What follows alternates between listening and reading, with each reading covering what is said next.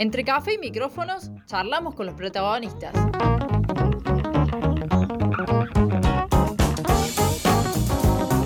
La entrevista en el centro que necesitas.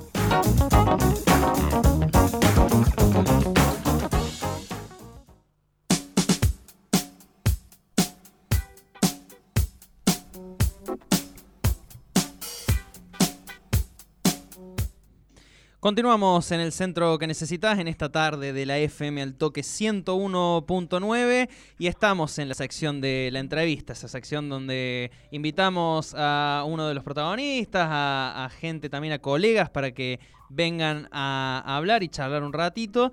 Y en este programa olímpico no podía ser menos también eh, la nota relacionada a los Juegos Olímpicos de Tokio ¿Qué se vienen? Darío, te dejo presentar y arrancar nomás con esta charla. Así es, ¿eh? hoy tenemos programa totalmente olímpico porque ya estamos en la previa nomás de lo que va a ser la apertura el día viernes. Pero antes vamos a charlar, vamos a conversar un ratito con quien ya tenemos al aire. Vamos a charlar con eh, Jorge Parodi, quien es periodista cordobés este, abogado, periodista, bueno, de la reconocida eh, cadena, cadena 3 también.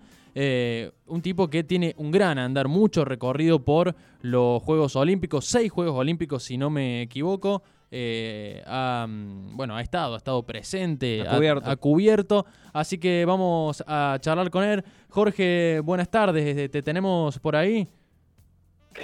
Sí, buenas tardes Darío, a todos los amigos de la radio, el placer de, saludarlos. ¿Cómo están? ¿Cómo estás, Jorge? Gracias por atendernos. Sabemos que estás eh, complicado con, los horarios, así que bueno, te agradecemos muchísimo tenerte este ratito al aire aquí en la radio de la cooperativa El Toque.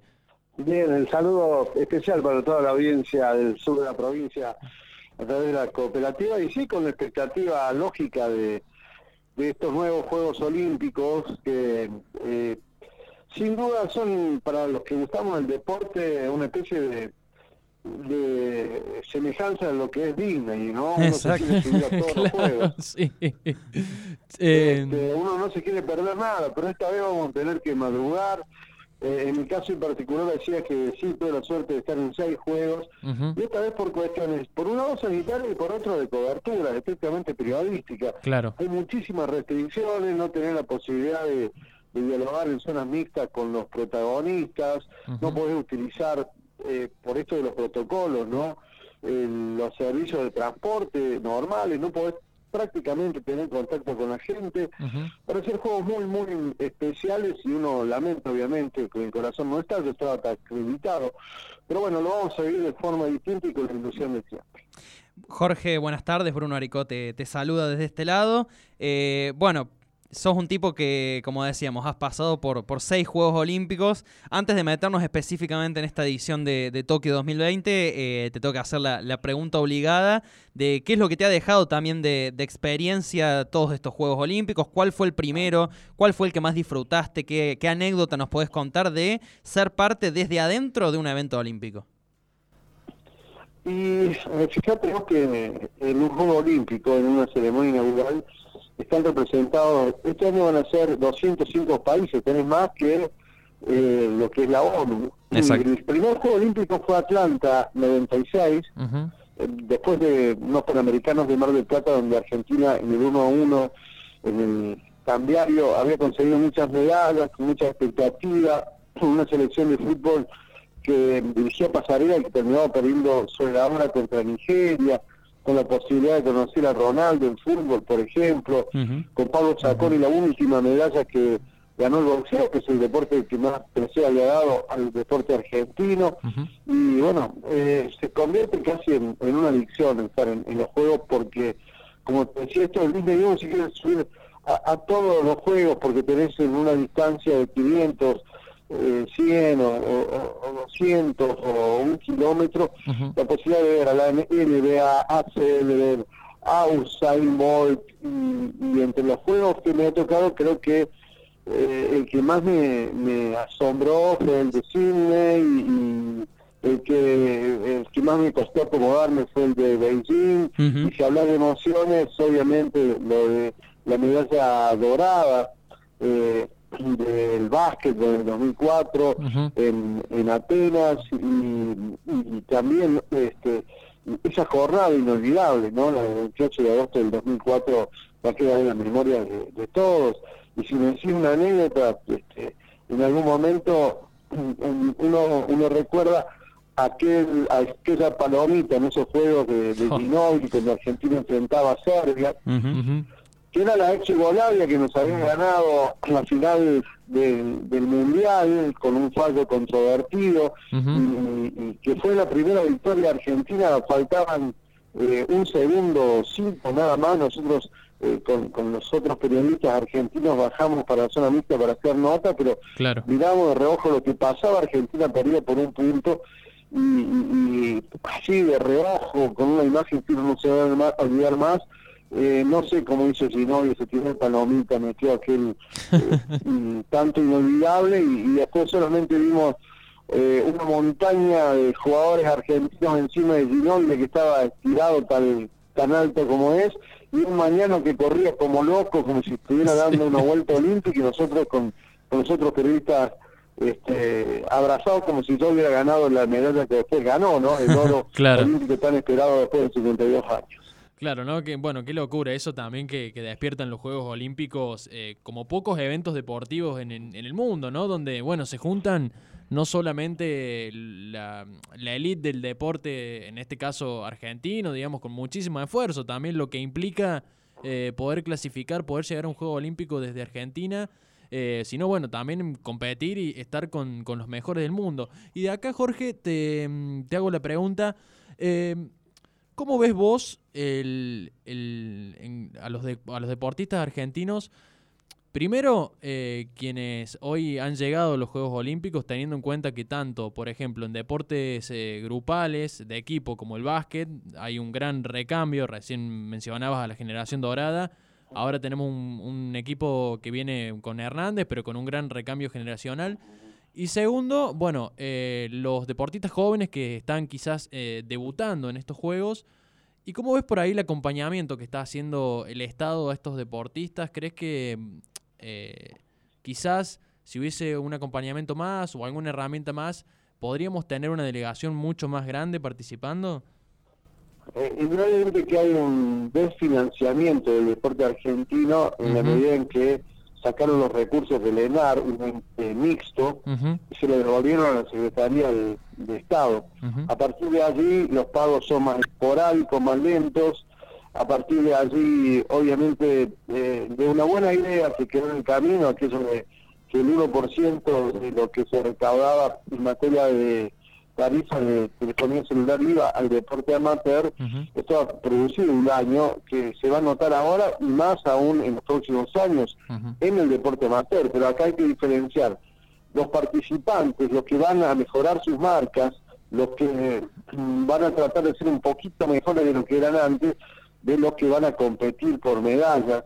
Y si hablamos de básquet, tenemos que hablar de deporte profesional, y si hablamos de fútbol, en cierto modo también. Por más que se juegue con un espíritu amateur. Entonces, no es lo mismo el fútbol, el básquetbol, o el mismo hockey, eh, que lo que pueda llegar a ser, por ejemplo, Cecilia Viajoli en, en la prueba de aguas abiertas. Entonces, eh, creo que acá la, la expectativa tiene que ser mesurada en algún punto, saber que el éxito del fracaso en algunos casos depende de mejorar la propia marca, el caso por ejemplo de Germán Saravillo en La Rocha, pero también saber que hay chicos como Lucas Guzmán en Taekwondo, la misma Pareto que no está en su mejor posibilidad, en su mejor momento, que tiene muchas lesiones, eh, puede dar por ahí una sorpresa, o Milko Cuello en, boxeo, y que hay deportes donde el objetivo es otro, el handball masculino, con entrar a, los cuartos de final no sería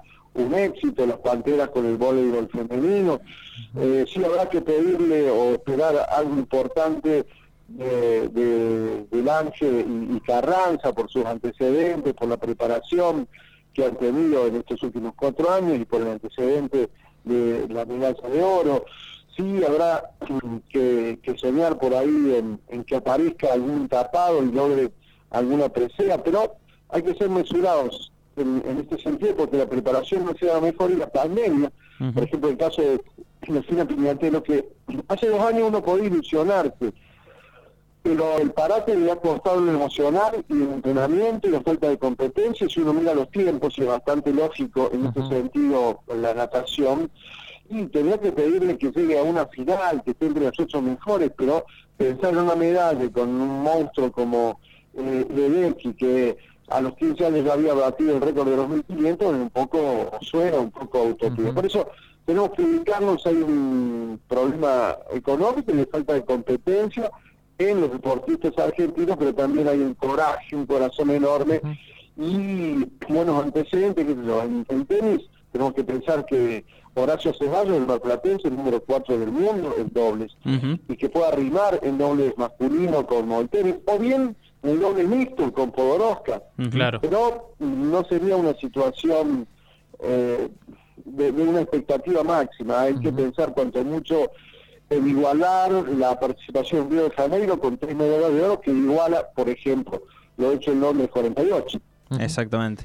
Eh, Jorge, más allá de, la delegación argentina específicamente, eh, estos juegos están marcados por, bueno, iban a ser el año pasado, están claramente marcados por, por la pandemia, se pasaron para este año, se mantuvo igual la denominación 2020, eh, ahora sin público en las tribunas y como marcabas vos también al principio de la nota, con, con muchas restricciones para los trabajadores de prensa.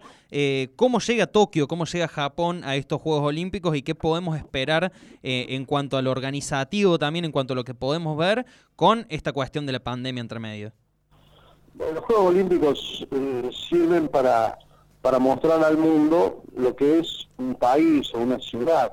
Hay juegos que se organizan eh, que se adecúan a una ciudad que le permiten crecer y cambiar, el caso de Barcelona, eh, en el 92, otros juegos que le dan una infraestructura que después no utilizan y quedan ahí a la deriva, como eh, ha sucedido con Beijing y con Río de Janeiro. En el caso de, Japón es la segunda vez Tokio que se de Juego Olímpico, la primera fue en el 64, y la idea era mostrar eh, toda la tecnología, los robots, eh, el tren que va a 600 kilómetros por hora, eh, mostrar lo que es hoy, ¿no? serían los juegos del renacimiento, desde lo tecnológico, desde recuperarse de, un montón de cosas como sucedió natura ecológica con Fukushima, pero lamentablemente la, la, pandemia ha trocado todo esto, va a ser solamente un espectáculo para la televisión, eh, no es poca cosa, se estima que eh, más allá de que en la ceremonia inaugural el viernes a las 8 de la mañana habrá solamente eh, invitados VIP, no más de mil para un estadio de 68 mil personas, habrá más de 4 mil millones de telespectadores siguiéndolo a través de la televisión. Es el evento de mayor convocatoria en este sentido, supera eh, en cuanto a, expectativas, lo que puede ser, eh, qué sé yo, la llegada del hombre a luna, por decirte algo, o el casamiento de, alguien de la realeza, o la misma ceremonia inaugural de un mundial de fútbol. eh, pero va a estar acotado a todo esto, más allá del protocolo que va a cumplirse, más allá del poco contacto que se pueda tener entre los deportistas, la falta de clima olímpico, la falta de público concretamente, va a ser un espectáculo televisivo para mostrar a Tokio en una medida mínima y con un gasto absolutamente eh, superior a lo esperado. Se hablaba de unos 7 mil millones de dólares y hoy hay que hablar porque se han extendido contratos, porque se han modificado gastos, porque gastos en protocolo se habla de 16 mil millones. más del doble. más del doble. Se ha mm, duplicado prácticamente el gasto inicial. Bueno, Jorge, bien lo marcabas vos y nosotros eh, lo hablábamos hace un rato en, la apertura del programa eh, y lo fuimos recuperando también eh, a lo largo de, este rato que estuvimos al aire. Em, primero, el, fuerte, la fuerte inversión que se suelen hacer en los Juegos Olímpicos, bueno, y ahora Tokio con, con, esta nueva mirada, con, con esta nueva mirada ecológica que está planteando de hacer unos juegos totalmente reciclados. Eh, con vistas a lo que van a ser los próximos Juegos Olímpicos. Eh, y bueno, y también algo que estábamos rescatando, que también lo traías vos, eh, como muchas veces las cuestiones políticas y sociales se inmiscuyen, se meten dentro de estas organizaciones deportivas, donde bueno, también ha habido mucha resistencia dentro de, las mismas autoridades de Japón, dentro del mismo, de la misma sociedad de Tokio en general. Eh, bueno, ante que se jueguen estos Juegos Olímpicos, una cuestión, bueno, ya imposible de, frenar a, esta altura. Que ha prevalecido absolutamente el negocio, el Comité Olímpico Internacional, tanto como la FIFA, son multinacionales que mueven miles de millones de, dólares. Fíjate que hasta cambian leyes. En Río de Janeiro, hace cinco años, tuvieron que permitir que se consuma cerveza porque uno de los oficiantes era una marca de cerveza claro, sí.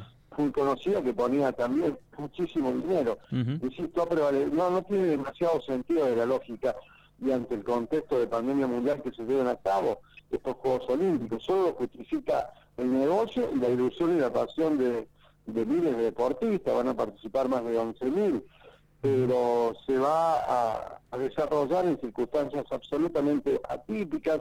Obviamente se va a valorar las, las mejoras desde lo tecnológico, esta tendencia de igualdad de género, donde va a tener un 49% de participantes que van a ser eh, mujeres, esto de que un abanderado sea hombre y el otro mujer. Eh, hay muchas cosas rescatables dentro del movimiento olímpico, pero... Queda totalmente opacado. Claro, se deja pasar porque aquí lo único que importa, por lo menos al COI, al Comité Olímpico Internacional, es el negocio. Eh, bueno, Jorge, te, agradecemos por, por este ratito, por haber pasado por el centro que necesitas. Por supuesto, te deseamos bueno, todos los éxitos para, para la cobertura de estos juegos. Bueno, muchísimas gracias. Un abrazo y a, disposición. ¿eh? Un abrazo grande y, y la disposición de siempre para lo que necesites. Bueno, muchísimas gracias Jorge por, por estar ahí, por bueno, también tomarte el tiempo para charlar un ratito con nosotros. Te dejamos seguir con tu jornada laboral y reiterarte de nuevo el agradecimiento y saludo desde acá, desde Río Cuarto, desde toda la cooperativa El Toque. Saludos a la gente de Radio Cooperativa y a, toda la gente del Imperio del Sur. Gran abrazo, Jorge.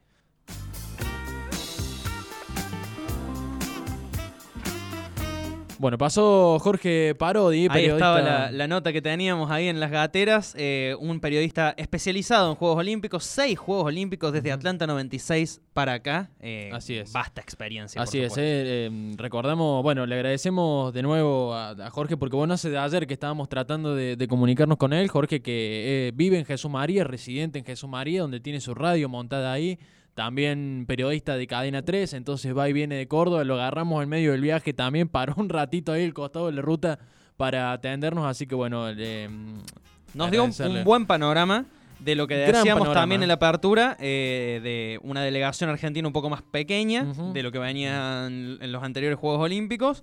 Eh, y ser mesurado en esto de las medallas. Nosotros nos tiramos ahí unas apuestitas eh, al principio del programa, pero bueno, hay no, creo que, bueno, estuvo bueno el, aporte que, que, nos daba, bueno, obviamente, ¿no? Nosotros aquí alguien que ha cubierto ya seis eh, competencias olímpicas. Sabe de lo que habla. Sabe de lo que está hablando, por eso, bueno, eh, lo, trajimos aquí. Eh, pero bueno, no, realmente creo que está bueno esto que él plantea de, quizás ser mesurados. por lo menos siempre hay que tratar de, por más que hoy no tengamos grandes monstruos compitiendo como han sido otros deportes olímpicos, bueno, esto que se, marcaba Jorge, ¿no? Hay un gran vaciamiento eh, hacia los deportistas olímpicos y bueno, y eso muchas veces repercute, pero eh, creo que pasa también a un segundo plano teniendo en cuenta eh, el contexto ¿no? y, y las condiciones en las que nuestra delegación argentina viaja a Tokio.